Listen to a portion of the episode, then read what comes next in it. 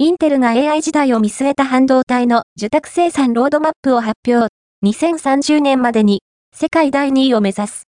インテルは2月21日、米国太平洋時間、半導体の受託生産サービスに関するイベント、インテル、ファウンドリー、ダイレクト、コネクト2024を開催した。